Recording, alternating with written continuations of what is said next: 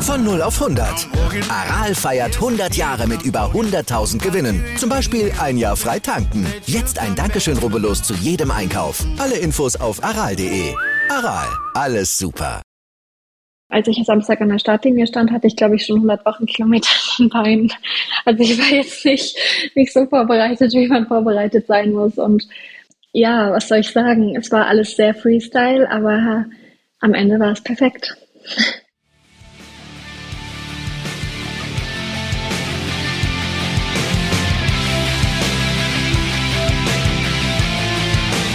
Hallo und herzlich willkommen zum Trailrunning Podcast.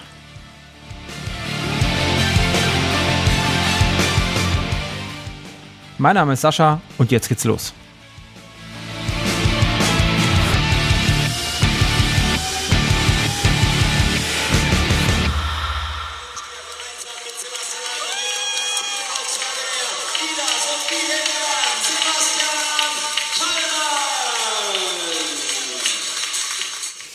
Ja, hier sind wir wieder. Die Ida ist da, ich bin da und wir sind ganz, ganz, ganz kurz nach dem Transalpin Run und äh, dir nochmal herzlichen Glückwunsch, Ida. Dankeschön. Ja, frisch vom Transalpin, das stimmt. Ganz, ganz frisch, ja. Ähm, am Wochenende, ähm, Sonntag war, glaube ich, Ende, Samstag war Ende, Sonntag war Shuttle und heute haben wir Dienstag, also ja, da hast du mal wieder alle überrascht, glaube ich, ne? Also jetzt nicht unbedingt mit ähm, deiner Leistung, sondern mit deiner Teilnahme. Ja, das stimmt. Ich habe auch mich selber überrascht. Nein, äh, Sebastian hat mich überrascht. Einen Tag vorher quasi ähm, kam die Idee, dass ich den Flo Reichert ersetze und mit ihm laufe. Und ja, da habe ich zugesagt. Das war super spontan. Ich glaube, spontaner kann man nicht sein, aber es war auch irgendwie in meinen Augen ein kleines Zeichen. Vielleicht sollte es so sein. Mhm. War auch nötig irgendwie, ne? Hast du ja gerade im Vorgespräch erzählt. Ähm, ja. Wir haben ja noch, wir haben ja noch böse Scherze gemacht in unserer letzten Ausgabe, ähm, dass wir besser nicht drüber sprechen sollten, dass du beim CCC startest und ähm, ja, ja. prompt hast du dir den DNF gekommen. eingefangen. Ja, na, ich glaube, ähm, ich weiß nicht, ob es an dir liegt, nein, oder ob es am UTMB-Event liegt, dass es mit Kroatien und ähm, ja, jetzt Chamonix nicht geklappt hat, aber ach, was soll ich sagen, damit konnte man irgendwie nicht rechnen. Also ich habe es natürlich nur im Spaß gemeint letztes Mal, ähm, dass mich da jemand mit dem Stock trifft, das weiß ich nicht, das kann man nicht vorhersehen, das kann man äh, sich irgendwie nicht ausmalen und sich natürlich auch nicht wünschen und ich war natürlich unfassbar enttäuscht. Was soll ich anderes sagen? Es ist leider die Wahrheit. Ja, dabei warst du so gut vorbereitet. Du hast ähm, so Vorfreude gehabt auf dieses Event. Ja, und voll. es lief ja eigentlich auch gar nicht so schlecht. Na, es lief super. Also, ähm, wir sind gestartet und ich habe von Anfang an ein super Gefühl gehabt. Ich habe auf den ersten drei, vier Kilometern immer mal wieder mich fallen lassen, weil ich gedacht habe, boah, sonst laufe ich vielleicht zu schnell los. Ähm, und dann war der erste Uphill geschafft und ganz oben hat die Frau mit den Zeitmessungen uns durchgezählt und da hat sie, glaube ich, sieben, acht, neun bei Catlin und mir gezählt und da habe ich noch gedacht, was, ich bin jetzt in den Top Ten, ich bin so langsam hier hochgelaufen, um nicht zu übergehen. Also äh, wow, das wird ein mega Tag. Ja, und dann hat es mich leider auf den Boden der Tatsachen geholt bei 23, 24 Kilometern. Ähm, eigentlich muss man sagen, zuallererst hat mich ein Bekannter von hinten überholt, ein Mann.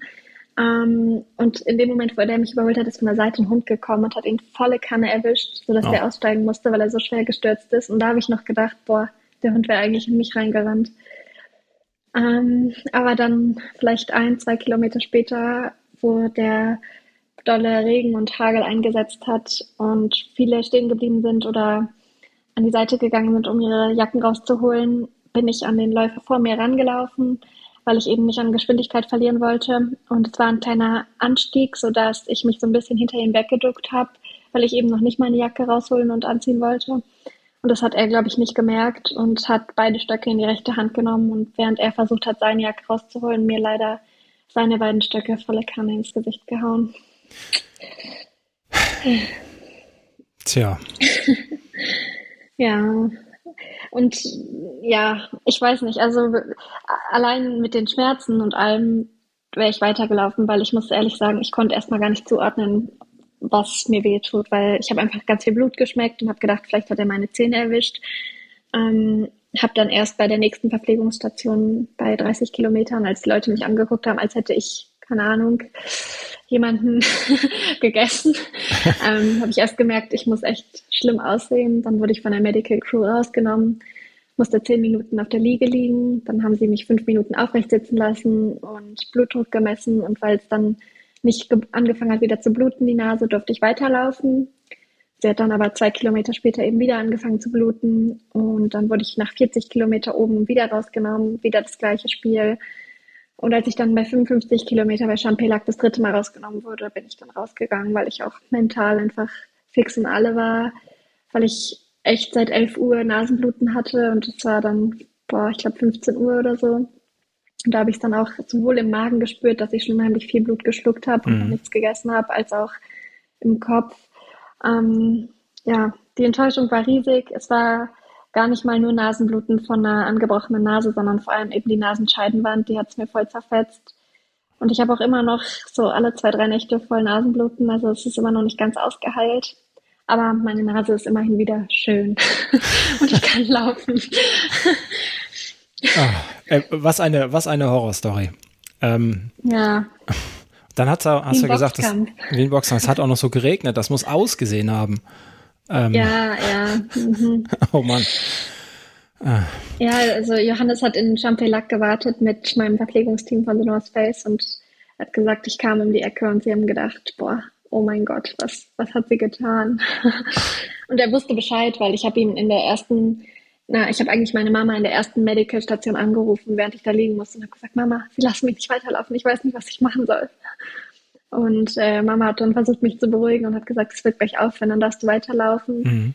Ähm, und die hat dann halt gleich Johannes geschrieben, damit die Bescheid wussten, weil natürlich alle im Tracking gesehen haben, wie ich von Platz 8 auf Platz, was weiß ich, 40 oder 50 zurückgefallen bin.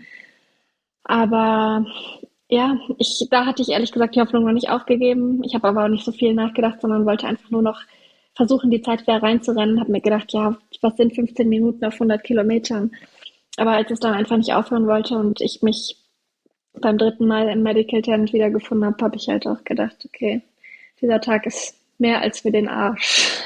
Ja. Es war wirklich, ja, die Enttäuschung vor allem als dann die UTMB-Woche vorbei war und ich wieder in Innsbruck war, war unglaublich groß. Also wenn man das ganze, ja, das ganze Jahr darauf hinfiebert, sich die ganze Saison, Saison darauf vorbereitet, alles so läuft, wie man sich das vorstellt, alles passt und Tag X da ist und dann sowas passiert. Klar, es kann immer passieren, es kann in jeder Sportart passieren, aber boah, ich war wirklich mehr als traurig. Mhm. Kann ich äh, sehr gut verstehen. Ich habe ähm, ja auch den Live-Track mitverfolgt und äh, dann zwischendurch mal irgendwas zu tun gehabt ähm, und dann wieder drauf geguckt und ich mir gedacht, da hat die Ida aber jetzt extrem viel Stehzeit. Ne? Ich sag, das passt irgendwie so gar nicht dazu, dass sie eigentlich immer durchläuft ne? und irgendwas, irgendwas ja. passt hier nicht. Dann stand da noch so eine komische Meldung auf der Seite vom UTMB. Ich sag, was ist das? Keine Ahnung, also in deinem, deinem, deinem Status. Ich so kurz gegoogelt, was wollen die damit sagen? Ich so, ah, okay ist, ist draußen. Ne? Und ja. Äh, ja, dann bin ich rüber zu Instagram, habe mir da eine Story angeguckt. äh, und dann hat es ja, glaube ich, auch relativ schnell schon äh, da irgendwie Bescheid gegeben. Ähm, ja, enttäuscht. ich wusste, dass äh, viele mitfiebern. Ich habe unheimlich viele liebe Nachrichten bekommen und ja, weiß, dass ganz, ganz viele Leute mit mir mitgelitten haben. Aber ja, ich hätte lieber gehabt, dass ganz, ganz viele sich mit mir freuen und mhm. hoffe, dass das nächstes Jahr dann der Fall ist. Ja, ja, das ähm, hoffen wir natürlich auch. Und äh, ich saß dann da und mir gedacht, verdammt, nächste Rennen versaut. Also ich, ihr, das nächste Rennen versaut. Das klingt doch, so. Das klingt so. Ja, ich meine, wir zwei haben Spaß darüber gemacht, ne? Ganz klar. Ja. Und äh, irgendjemand hat mich dann auch angeschrieben, ähm, äh, keine Ahnung, irgendeine Nachricht kam, die habe ich ja, glaube ich, auch, auch einen Screenshot von geschickt, wo genau dieser, dieser Running Gag, der ja eigentlich lustig gemeint war, dann nochmal aufgenommen wurde. Und äh, hm, blöde Sache. Ja.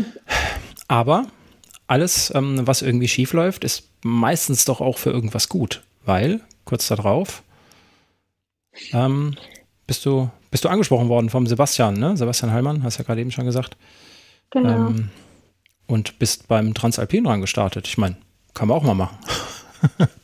hey du, Episoden wie diese sind nur möglich, weil ihr mich finanziell unterstützt. Wie genau das funktioniert, findest du in den Shownotes dieser Episode. Als Unterstützer bei Steady bekommst du als Dank für deinen Support alle Episoden der Trailtypen eine Woche früher auf die Ohren. So, und jetzt geht's weiter. Danke. Ja, das war wirklich super spontan. Ähm, acht Tage und ich muss sagen, ich hatte die ganzen letzten Wochen und Monate schon so ein bisschen das Gefühl, ich krieg FOMO, dass ich jetzt halt, nachdem ich die letzten beiden, na eigentlich, ich bin ja 2017 durch die Guest-Etappe damals zum Trailrunning gekommen. Mhm. Dann bin ich 2018 den Run 2 gelaufen, habe da beide Etappen und den Sieg halt mit meiner Partnerin geholt. Dann 2019 alle acht Etappen mit der Suse gewonnen. Dann 2021, bei 2020 war ja keiner wegen Corona, ähm, mit der Elian. Und dann habe ich gedacht, boah, dieses Jahr das erste Mal, wo ich nicht dabei bin, ist schon hart. Naja, vielleicht schaue ich mal vorbei. Und ja, irgendwie, als mir, ähm, eigentlich hat mir die äh, Frau von Sebastian, die Sandra, geschrieben. Als sie mir geschrieben hatte, habe ich gedacht, das ist ein Zeichen. Vielleicht sollte das mit dem CCC so sein. Ich muss das machen. Und war irgendwie sofort so Feuer und Flamme dafür und so ja positiv äh, aufgeregt und angetan, dass ich gar nicht darüber nachgedacht habe, dass ich für diese acht Tage eigentlich nicht vorbereitet bin. Ich war natürlich vorbereitet für einen Hunderter und für einen Ultra-Trail, aber nicht für acht Tage, wo man Distanzen zwischen den sieben Kilometern Vertical bis 55 Kilometer, weil es die längste Strecke läuft. Ähm, und klar, ich hatte auch die ganze Woche dann ganz normal trainiert, weil für mich feststand nach dem CCC, dann laufe ich jetzt halt woanders noch ein Hunderter, weil das Training dafür habe ich drin. Mhm. Deswegen, als ich Samstag an der Startlinie stand, hatte ich, glaube ich, schon 100 Wochenkilometer in den Beinen. Also ich war jetzt nicht, nicht so vorbereitet, wie man vorbereitet sein muss. Und ich hatte, ja, keine Unterkünfte, kein, ähm, der mein Auto rumfährt, wenn ich, im, also ich habe im Crosscamp eben geschlafen. Ähm, ja, was soll ich sagen? Es war alles sehr Freestyle, aber am Ende war es perfekt. ja, das, ähm, wir haben es gerade im Vorgespräch schon gehabt. Es sah von außen ähm, äh, sehr, sehr einfach aus. Ne? Jede Etappe gewonnen, jede Etappe mit ähm, doch recht viel Vorsprung immer gewonnen ähm, vor dem nächsten Team. Und ähm, du hast gerade eben gesagt, so einfach war es aber gar nicht, ne? Ja, also klar, vor dem ersten Tag ähm, wusste ich, wenn wir gut laufen, also ich ich hatte mich halt nicht so mit der Konkurrenz auseinandergesetzt. Ich kannte ein paar und wusste, wenn, wenn Sebastian und ich harmonieren, dann können wir das gewinnen. Ähm, und mein Wunsch war natürlich, die Erste zu sein, die den Transalpinen dreimal hintereinander gewinnt. Und als ich dann am ersten Tag im Ziel war und wir fast 30 Minuten Vorsprung hatten, hat dann, ich glaube, der Sprecher war es, zu mir gesagt, weißt du, dass du bisher alle Etappen gewonnen hast. Wenn hm. ihr das wieder schafft, dann ja, hast du echt drei Transalpins hintereinander gewonnen und alle Etappen. Ähm, seitdem hatte ich das so ein bisschen im Hinterkopf und habe natürlich das Ziel verfolgt und ich bin Leistungssportlerin, natürlich möchte ich gewinnen, mein Bestes geben. Aber ich glaube, von außen sieht sowas immer viel leichter aus, weil auch ich hatte jeden Morgen Selbstzweifel, jeden Morgen an der Startlinie Aufregung, jeden Lauf hatte ich Tiefpunkte. Ich habe einmal auch zwischendurch mit dem Lars drüber gesprochen, weil die haben während des Transalpins auch immer Podcast aufgenommen. Mhm. Ähm, weil mir ist es dieses Jahr ganz doll so vorgekommen, immer wenn jemand auf meiner Höhe, auf meine Höhe gekommen ist oder auf unsere Höhe, muss man ja sagen. Also Sebastian hat mich super unterstützt. Ich habe das Tempo angeben dürfen und er hat mich immer unterstützt, wo es ging. Aber immer wenn jemand auf unsere Höhe gekommen ist, war so der erste Spruch, oh, einmal mit der Ida mitlaufen, einmal vor der Ida sein. Hm. Und das fand ich schon hart, weil ich habe natürlich auch zu kämpfen gehabt. Ich hatte auch Magenprobleme, ich hatte auch mal Knieschmerzen. Mm, mir war es auch mal viel zu kalt oder ich habe auch mal dann gemerkt, wow, jetzt habe ich echt doch schon 160 Kilometer diese Woche in den Beinen. Und ich glaube, da sieht das von außen immer leichter aus und so, als wenn ich kurz lächle, mich hinstelle und gewinne. Aber eigentlich steckt da so viel mehr hinter, so viel Arbeit und ja, ich glaube, es sieht leichter aus, als es ist. Und ich bin richtig stolz, dass es geklappt hat und richtig froh und habe wirklich alles gegeben und hatte mit Sebastian einen wunderbaren Partner. Wir hatten eine ganz tolle Woche und darf mich jetzt eigentlich Königin vom Transalpin erstmal nennen, aber es ist nicht so, dass ich nur, ja, dass es mir einfach leicht von der Hand gegangen ist. Das muss man mhm. ganz klar sagen. Ja, das, das wirkt immer so, ne? Klar, wenn man so do dominant da ist, dann, ähm, ja, aber dominant ist man halt auch nur, wenn man sich anstrengt, ne? Also wenn man wirklich, wirklich ähm, Gas gibt und Vollgas gibt. Ähm, und das habt ihr ja gemacht. Kanntest du Sebastian schon? Ja, wir waren seid ja vorher zusammen bei Salomon. Seid ihr auch, seid ihr, seid ihr schon irgendwie zusammen, zusammen gelaufen? Also so na, etappentechnisch, na, teamtechnisch? Nee, ne? Noch nie, noch nie. Aber ähm, ich wusste aus dem letzten Jahr, dass wir uns gut verstehen, weil letztes Jahr hat er, war er eben auch vor Ort, da war er leider krank und konnte dann nicht finishen, aber war die ganze Woche noch vor Ort für VW und auch mit der Sandra, weil die ja bei Plan B arbeitet. Mhm. Ähm, und da hat er immer ganz viel ja, Späße mit mir gemacht, mich versucht aufzumuntern ähm, und mich versucht zu motivieren und mir gut zugeredet. Und da habe ich schon gedacht, das äh, könnte sehr gut passen. Also ja, es war für mich wirklich ideal, weil er hat ein gutes Gespür dafür gehabt, ähm, wenn ich ziemlich am Limit war oder es mir mal nicht so gut ging, einfach auf mich einzureden und mir lustige Geschichten zu erzählen oder mir kurz mal eine Zeit zu geben. Oder wenn ich im Downhill mal nicht so sicher war, weil es ein richtig technischer war, dann ähm, von hinten zu rufen, ich bin direkt hinter dir, alles ist gut. Also er hatte dafür ein unheimlich gutes ähm, Feingefühl und hat mich überhaupt nicht unter Druck gesetzt, sondern einfach nur unterstützt. Und ja, ich hätte mir keinen besseren Partner vorstellen können. Das hat er echt super gemacht. Das klingt gut, ja. Ähm, nicht, ja. dass sie ihn jetzt alle abwerben wollen für die nächsten Jahre, aber das muss ich zugeben, er war ein super Partner. Sehr gut. Ja, kann man sich ja bewerben und hinten anstellen. Ähm, sehr, sehr gut. Ja, dann ähm, habt ihr da eure Transalpin gelaufen. Ähm, es gibt ein super tolles Bild. Ich glaube, das war vom Vertical. Ich glaube, das ist so das einzige Bild, wo man sieht, wie es dir ging, wie es euch ging. Ne? Ähm, also ja. so, so, ernsthaft, ja. Ja, das, das Bild ist von, ähm,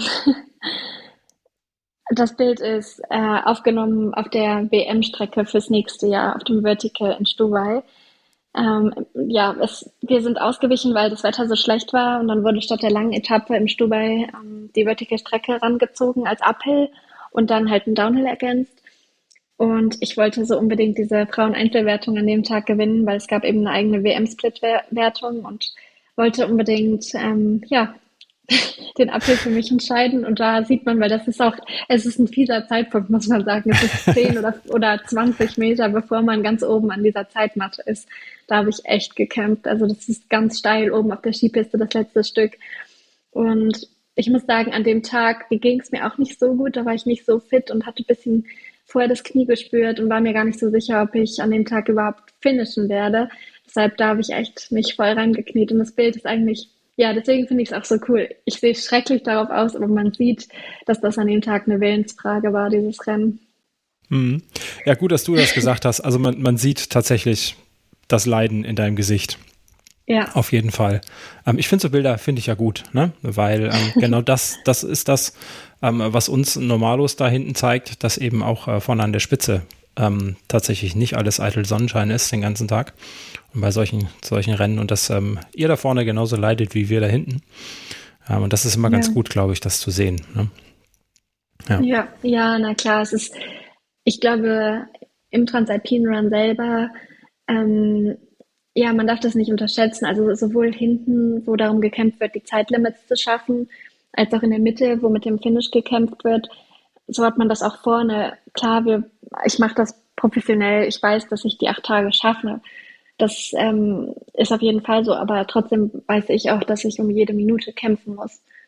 Und deswegen glaube ich, beim Transalpin, jeder, der diese acht Tage schafft, ist ein super Läufer, also und kann richtig stolz auf sich sein, egal auf welcher Platzierung. Und deswegen, wenn mir dann im Ziel Leute gratulieren am letzten Tag und sagen, ja, so beeindruckend, sie haben ja am Ende des Tages das Gleiche geleistet. Sie sind ja. auch alle acht Tage gelaufen. Sie sind auch jeden dieser Meter gelaufen. Sie hatten vielleicht eine andere, eine andere Zeit dafür ähm, oder hatten einen anderen Kampf innerlich auszutragen. Aber am Ende des Tages haben wir alle das Gleiche geleistet. Und das finde ich ist schon was, was Besonderes, was der Trailrunning-Sport hat. Hm, ja. Ja, und äh, diese, diese ähm, Transalpine, also diese, diese Traverse quasi über die Alpen, ne, das ist ja auch so ein, ähm, also ich finde, ich bin selber ja noch nicht gelaufen, aber so dis, dieses ähm, von A nach B laufen und eine, eine, eine sinnvolle Distanz oder eine sinnvolle Strecke zu machen. Ne? Viele, viele ähm, Wettbewerbe sind Rundkurse, da kommst du immer wieder an derselben Stelle vorbei. Ähm, aber so wirklich mhm. zu sagen, ich bin über die Alpen gelaufen oder ich bin, was weiß ich, durch irgendein anderes Mittelgebirge gelaufen ähm, oder durch ein Mittelgebirge gelaufen, einfach äh, um diese, diese Distanzen zu machen, das finde ich, äh, das finde ich so die, dieses Natürliche an diesem Laufen, ne? finde ich immer ganz gut. Da kann man echt sagen, man ja, hat das gemacht. Ja, na, das solltest du unbedingt mal machen. Also sowieso würde ich das jedem ans Herz legen, weil irgendwie dieses Etappenrennen, das hat nochmal was anderes. Ich sage immer nach diesen acht Tagen, also auch jetzt, mich fragen ganz viele, wie es mir geht. Körperlich geht es mir gut und mental hatte ich eine super Woche, aber es ist so anstrengend, jeden Tag diesen Rennmodus von morgens bis abends, morgens die Aufregung, dann die Nervosität, dann während des Rennens alles geben, dann danach im Ziel die Erholung, aber gleichzeitig schon wieder an den nächsten Tag denken. Das ist mental so anstrengend. Hm. Es ist für mich ja sowohl physisch als auch psychisch und emotional, glaube ich, das forderndste Rennen. Es ist das schönste Rennen, aber auch das forderndste, weil es muss einfach alles zusammenpassen und man muss auf allen Ebenen fit sein und nicht nur es in den Beinen haben. Hm. Ja. Ähm, wie hast du denn so auf die äh, so auf die Schnelle den, den ganzen Support organisiert? Ähm, ich denke, Johannes ist gesetzt bei dir, sowieso, denke ich, ne? Der na, wird dich überall na. hin begleiten. ja, na, der, der hatte seine nicht. erste Arbeitswoche in Annecy. Es war alles sehr ungünstig. ähm, na, man muss sagen, er hatte sogar die Woche vorher ähm, äh, noch Corona, also er hat sich in Chamonix leider Corona geholt und also mit nach Hause gebracht und hatte dann darauf die, den 1. September eigentlich seinen ersten Arbeitstag in Annecy also der war ausnahmsweise auch raus, hat natürlich trotzdem versucht, so, so gut wie es ging, mich zu supporten. Mhm. War am ersten Wochenende da, war jetzt am letzten Wochenende da. Ich habe mit ihm jeden Tag, wenn ich ins Ziel gekommen bin, bis ich eingeschlafen bin, telefoniert. Ähm, der war auf jeden Fall trotzdem mein Support Nummer eins, aber war diesmal leider auch nicht dauerhaft vor Ort. Uns hat ganz, ganz viel die Frau von Sebastian unterstützt, die Sandra. Und sonst hat mich der Sebastian ganz viel unterstützt während des Rennens. Äh, wir haben an Rennen Unterstützung eigentlich alles allein gemacht. Also wir haben eben nicht bei den Verpflegungsstationen oder so wen stehen gehabt, ähm, sondern waren da auf uns gestellt. Und sonst habe ich halt ganz viel mit der Heimat telefoniert, also mit Mama und Papa und meiner kleinen Schwester, die auch alle überraschend zum Ziel gekommen sind. Ähm, und natürlich emotional oder auch mental so ein ganz, ganz wichtiger Support waren. Und sonst haben wir uns eigentlich mit den Mädels, also es war diesmal ein unheimlich starkes Frauenfeld ähm, und ganz viele Mädels aus Amerika dabei. Eine auch ist, also eine ist auch mit mir im TNF-Team, sie ist halt bei The North Face Amerika und ich bin ja EMEA. Mhm. Ähm, und die sind tatsächlich auch gekommen, weil sie das bei mir die letzten beiden Jahre verfolgt haben und so interessant fanden. Und mit denen habe ich mich auch super verstanden. Also wir haben uns auch gegenseitig alle supportet und sind so ein bisschen eine kleine Clique geworden in den acht Tagen. Ähm, ja, es war ja alles ein bisschen sehr spontan und Freestyle, aber am Ende des Tages hat alles geklappt. Wie läuft denn so ein, so ein typischer Tag ab bei der ähm, Transalp oder gibt es keinen typischen Tag? Also dieses Jahr waren die Starts alle sehr früh, weil wir hatten nicht so viel Glück mit dem Wetter, muss man sagen. Sodass, glaube ich, drei, vier, fünf Starts um 6 Uhr oder 6.30 Uhr waren. Ähm, ich habe meistens bis fünf dann geschlafen im Bus, dann aufgestanden, mich fertig gemacht, ähm, Startnummer und Sachen zurechtgelegt, meine Flaschen befüllt. Das ist schon wichtig, weil ich weiß, dass ich nicht so gut esse während der Läufe oder nicht so guten Magen habe. Deswegen ist es für mich wichtig, dass ich meine Getränke mit genügend Kohlenhydraten befülle, mit Sportlabor befülle. Ähm, und bis das erstmal alles fix und fertig ist, ist es sowieso schon halb. Dann muss man zum Strecken, äh, zum Ausrüstungscheck und zur Startaufstellung. Und meistens sind Sebastian und ich uns ganz kurz vorher noch ein paar Minuten zusammen eingelaufen. Und dann ging es auch schon los. Und dann wurde gerannt. Richtig gerannt, sodass ich dazu jetzt gar nicht mehr so viel sagen kann, weil natürlich man nimmt nicht so viel von der Landschaft wahr, wenn man mhm. versucht, mhm. alles zu geben. Ähm, und meistens gab es drei Verpflegungsstationen, wovon ich die erste immer ausgelassen habe, weil ich hatte immer genügend mit. Bei der zweiten ähm, meistens eine Flasche aufgefüllt habe und bei der dritten hat meistens Sebastian mir Cola in, die, in eine Flasche gefüllt. Und wenn wir im Ziel waren, ja, man muss sagen, äh, wir waren auch im Overall-Ranking sehr weit vorn. Ich glaube, wir wären in der Männerkonkurrenz viertes Team oder so geworden oder fünftes Team geworden, fünftes wahrscheinlich. Ähm, waren noch nicht so viel los im Ziel, sodass da auch immer Zeit war, bis dann Physio und alles losging und so richtig viele Leute da waren. Da bin ich dann erst immer auf Suche nach meinem Auto gegangen, was irgendjemand netterweise rumgefahren hat. Ähm, habe versucht, eine Duschmöglichkeit zu finden, was meistens in der Nähe von den Physios war. Oder ich habe eben bei Sandra und Sebastian im Hotelzimmer duschen dürfen. Und dann war eigentlich Physio und ab 16 Uhr schon Tasterparty. Dann bin ich immer um 16 Uhr oder so schon hingegangen, damit ich nicht so spät was esse. Und dann bin ich meistens nochmal ins Auto gegangen, nochmal Beine hochlegen, mit Johannes und meinen Eltern telefonieren, ähm, paar Sachen machen, die so nebenbei zu erledigen und E-Mails beantworten und sowas, weil natürlich ich hatte nicht geplant, diese acht Tage sozusagen laufend verplant zu sein. Ich hatte noch ein paar Termine umzulegen. und ähm, dann ab 19 Uhr war immer die Siegerehrung und dann der Champions Dance und die Leadership-Zeremonie und dann Streckenbriefing für den nächsten Tag, Video des Tages, Fotos des Tages und dann so um 20, 30 meistens wieder im Auto fertig gemacht und wenn es ging, schon um neun, halb zehn geschlafen. Ja, klingt sportlich der Tag. Also nicht nur die Lauf, nicht nur die Laufeinheit, sondern auch der Rest da hinten dran. Ja, eigentlich ist es ganz fein, weil man macht eigentlich nur die Sachen, die man am liebsten tut, essen, schlafen, laufen. Aber natürlich, wie schon gesagt, dieses Mal war es nicht geplant, deswegen für mich war schon relativ viel noch rundherum zu organisieren. Ich war zweimal in Innsbruck zwischendurch, weil ich äh, noch ein bisschen was zu erledigen hatte und noch Termine hatte, die sich nicht verschieben ließen.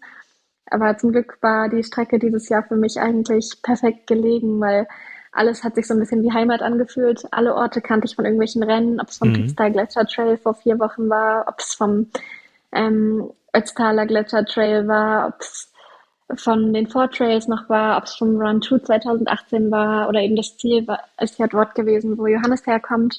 Also die Strecke vom letzten Tag kannte ich auch, weil ich die mit ihm schon mal gelaufen bin. Die Gegend sowieso ganz gut kenne, weil er halt daherkommt und wir dort oft sind. Aber so hatte ich schon ein bisschen einen Heimvorteil, aber gleichzeitig war ich dieses Mal nicht komplett in der Transalpinen Bubble, weil ich eben ein paar Mal raus musste und ein paar Sachen erledigen musste. Ähm, wussten deine, wussten deine Terminpartner, dass du, äh, was du eigentlich gerade machst die Woche über? Ich glaube, es haben alle so nach und nach mitbekommen. Ich habe immer mal dann zwischendurch Nachrichten bekommen oder Danke für heute und äh, viel Glück noch beim Transalpin. Also ich glaube, so nach und nach haben es alle mitbekommen, aber klar, erstmal war es nicht, ja, es war nicht geplant und ich habe ähm, ja versucht, das Beste aus allem zu machen, das alles zu kombinieren und es hat auch gut geklappt. Äh, ich stelle mir gerade vor, aber du hast ja wahrscheinlich kein Handy dabei oder zumindest aus, äh, wenn du da am Laufen bist und äh, jemand versucht, Doch, dich zu erreichen. Doch, Pflichtausrüstung. Ja. Ich hatte immer das Handy mit. Ja, aber weit weg, weit weg zum Glück hoffentlich, ja, dass ich keiner anrufen konnte ähm, nee, für den Termin. Ich habe das schon gesehen tatsächlich. Dieses Mal habe ich äh, mein Handy die ganze Zeit mit der Uhr verbunden gelassen. Ich habe immer gesehen, wenn jemand was von mir wollte, wenn E-Mails gekommen sind, habe ich mich immer schon vorher darauf einstellen können. ähm, ja, aber so ist es. Schöne neue Welt vom Mobile Work. Ja, das ist doch mal was. ja, hm. gehört dazu. Gehört dazu, ja. Aber gleichzeitig okay. konnte ich natürlich dann auch sehen, wenn, keine Ahnung, meine Mama mir geschrieben hat, du machst das super, ich verfolge dich im Live-Ticker oder eine Freundin mir geschrieben hat, boah, ihr macht das super, ihr führt. Also ja, es hat alles Vor- und Nachteile. Das mhm. ist nämlich auch schön, wenn man das so zwischendurch liest. Natürlich hm. nicht auf dem Handy, sondern auf der Uhr. Nicht, dass jetzt hier Missverständnisse auftreten. Ja, das hätte mich jetzt auch gewundert, wenn du Zeit gehabt hättest, ähm, groß das Handy rauszuholen. Ähm. Nee, das habe ich nicht. ja, was war denn so deine, deine Lieblingsetappe dieses Jahr? Mm, also die erste fand ich echt cool.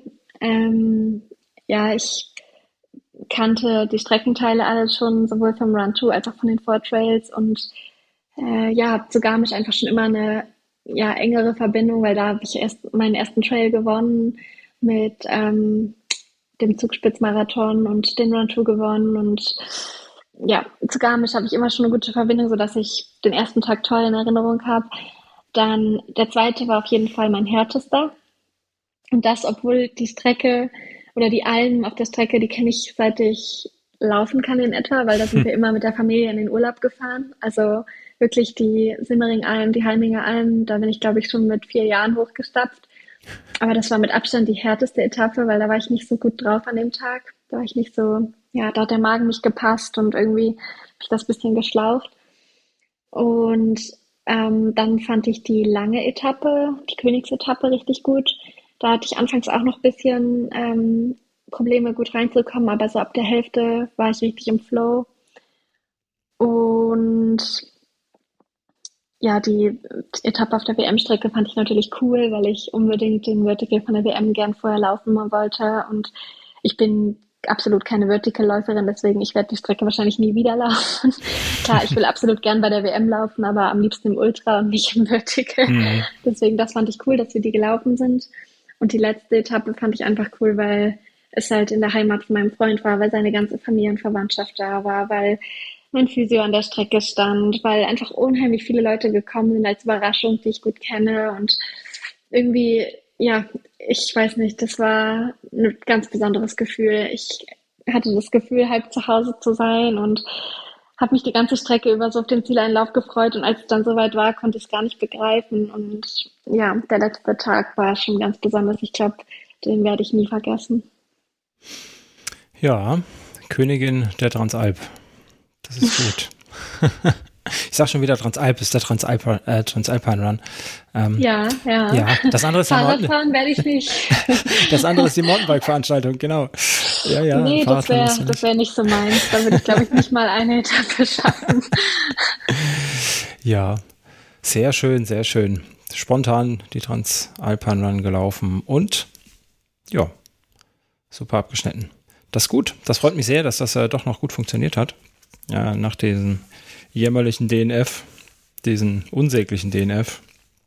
Ähm, und wir werden heute definitiv, ja. definitiv nicht erzählen, was als nächstes passiert ähm, in deinem Rennplan. Nein, aber nein, nein. Aber ja, ich weiß nicht, also Chamonix, es hat mich wirklich, es hat mir das Herz gebrochen, aber irgendwie im Nachhinein denke ich jetzt, vielleicht sollte es so sein, weil vielleicht sollte es so sein, dass ich den Transalpin laufe. Ähm, ja, ich sehe es jetzt mit ganz anderen Augen als vorher. Ich sehe es mit Abstand. Dann der UTMB ist noch so viele Jahre in Folge. Ich bin so jung, ich kann so oft beim CCC noch starten. Aber man kann nicht jedes Jahr den Transalpine Run in Folge gewinnen und alle Etappen gewinnen. Deswegen, ich versuche es positiv zu sehen und sehe es mal als gegeben an. ja, sehr schön. Tja, was hast du heute noch vor? Wir gucken einfach mal in die, in die kurze Zukunft. Da kann hoffentlich nicht so viel schief gehen. Nur schlafen. Nur schlafen. Ich, also es ist tatsächlich, seit ich hier bin, hatte ich unheimlich viele Termine.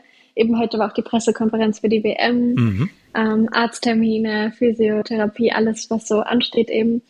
Deswegen, ich bin jetzt froh, in der neuen Wohnung zu sein ähm, und ja, zu schlafen danach.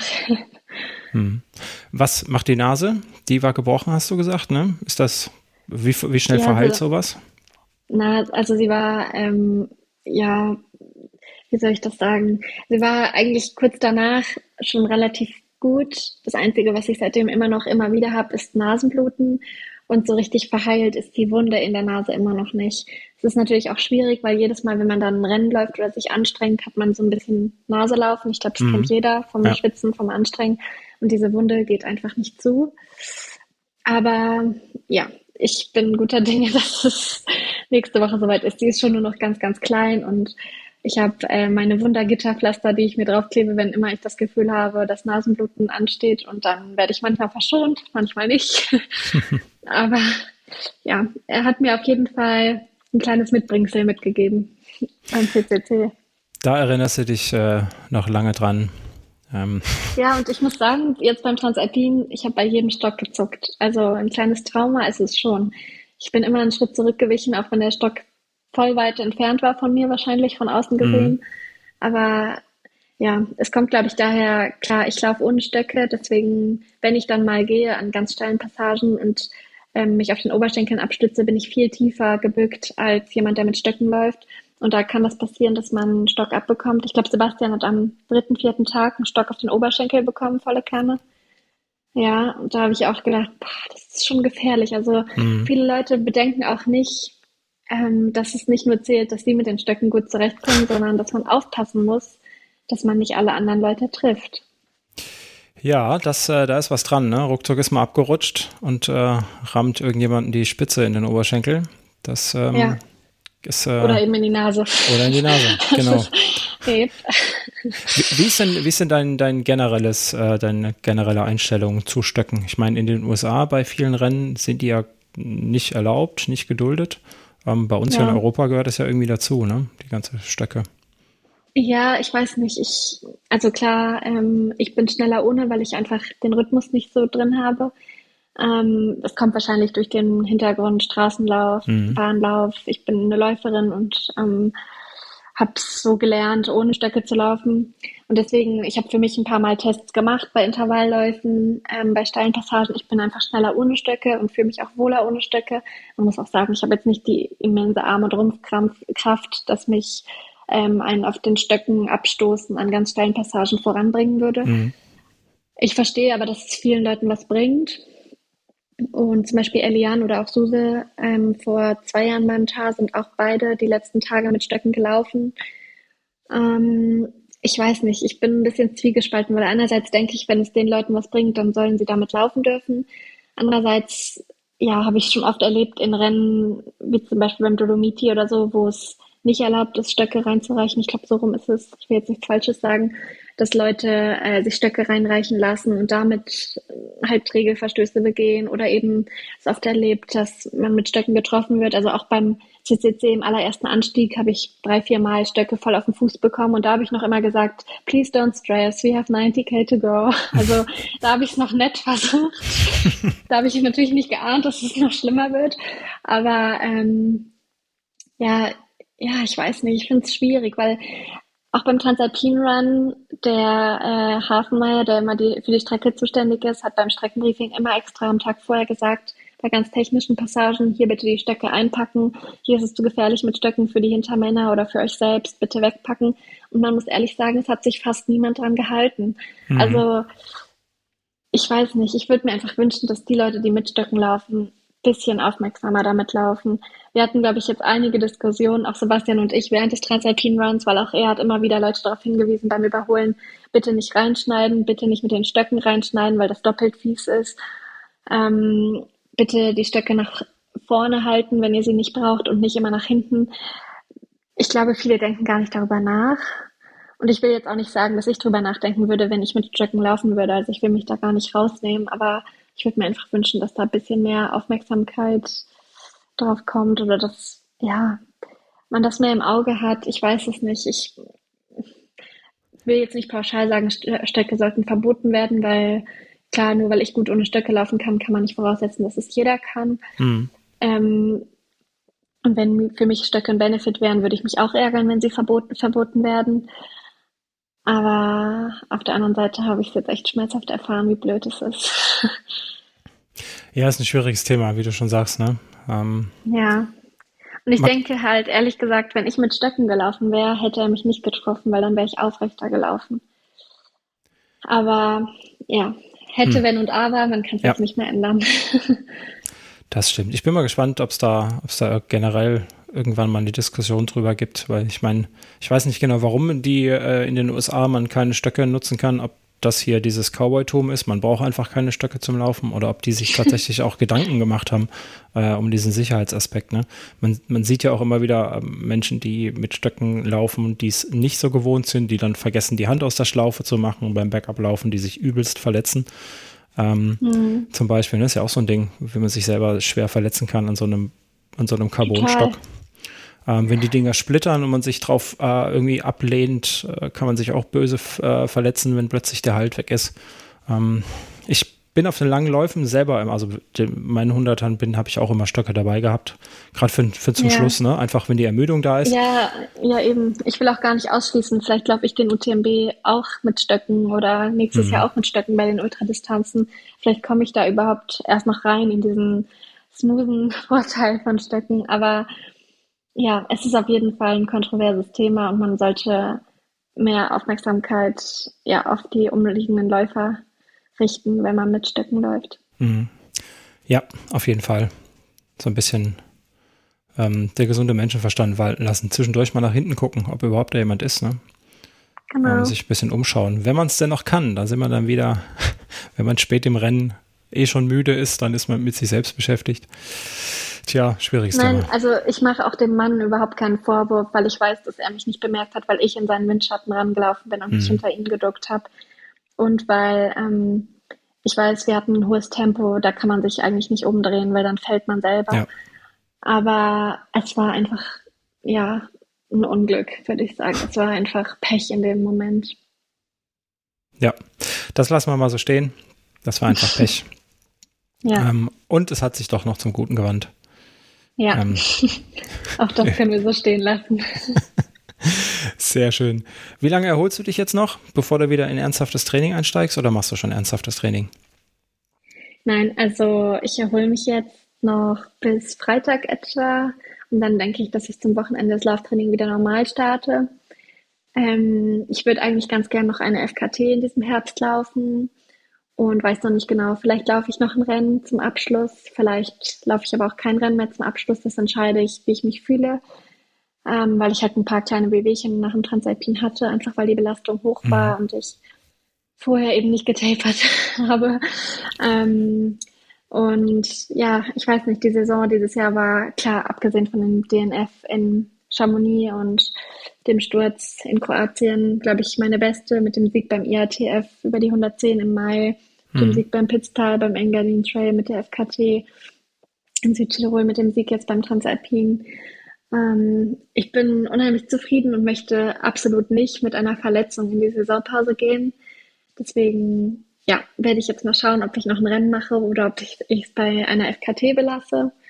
Und dann freue ich mich auf den Winter, aufs Wintertraining, wieder mehr auf der Straße zu laufen, wieder mehr Umfänge insgesamt an Stunden zu machen, vielleicht wieder Skitouren zu gehen. Ja, ich weiß nicht, aber am Ende des Sommers bin ich schon immer eigentlich ja auch froh, dass die Rennen vorbei sind, weil es auch mental einfach ziemlich anstrengend ist. Hm, okay, dann hoffen wir mal auf einen schönen, schönen Winter, dass du deine Skitouren gehen kannst, dass ihr ordentlich Schnee habt. Und ja, ähm, ja dann würde ich sagen, wir hören uns demnächst wieder. Genau. Und ich wünsche dir noch einen schönen Abend. Ja, danke dir auch. Und, danke äh, fürs nette Gespräch. Ja, ich habe zu danken und erhol dich gut und schön viel Spaß am Wochenende beim Laufen. Bis dann. Macht's gut. danke. Ciao.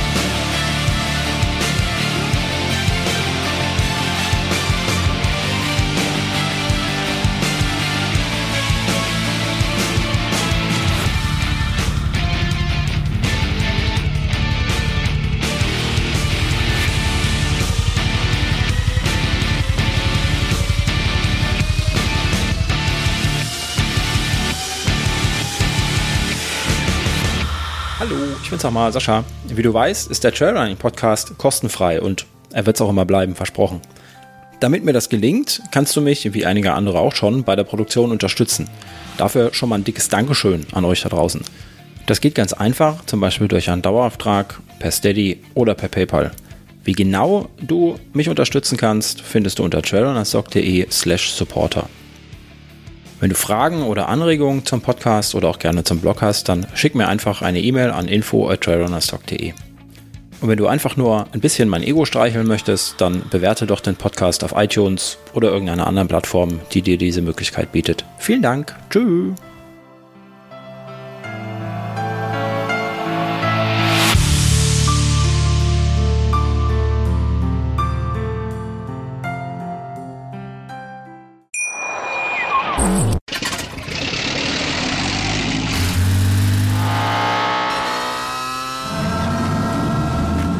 Auf 100.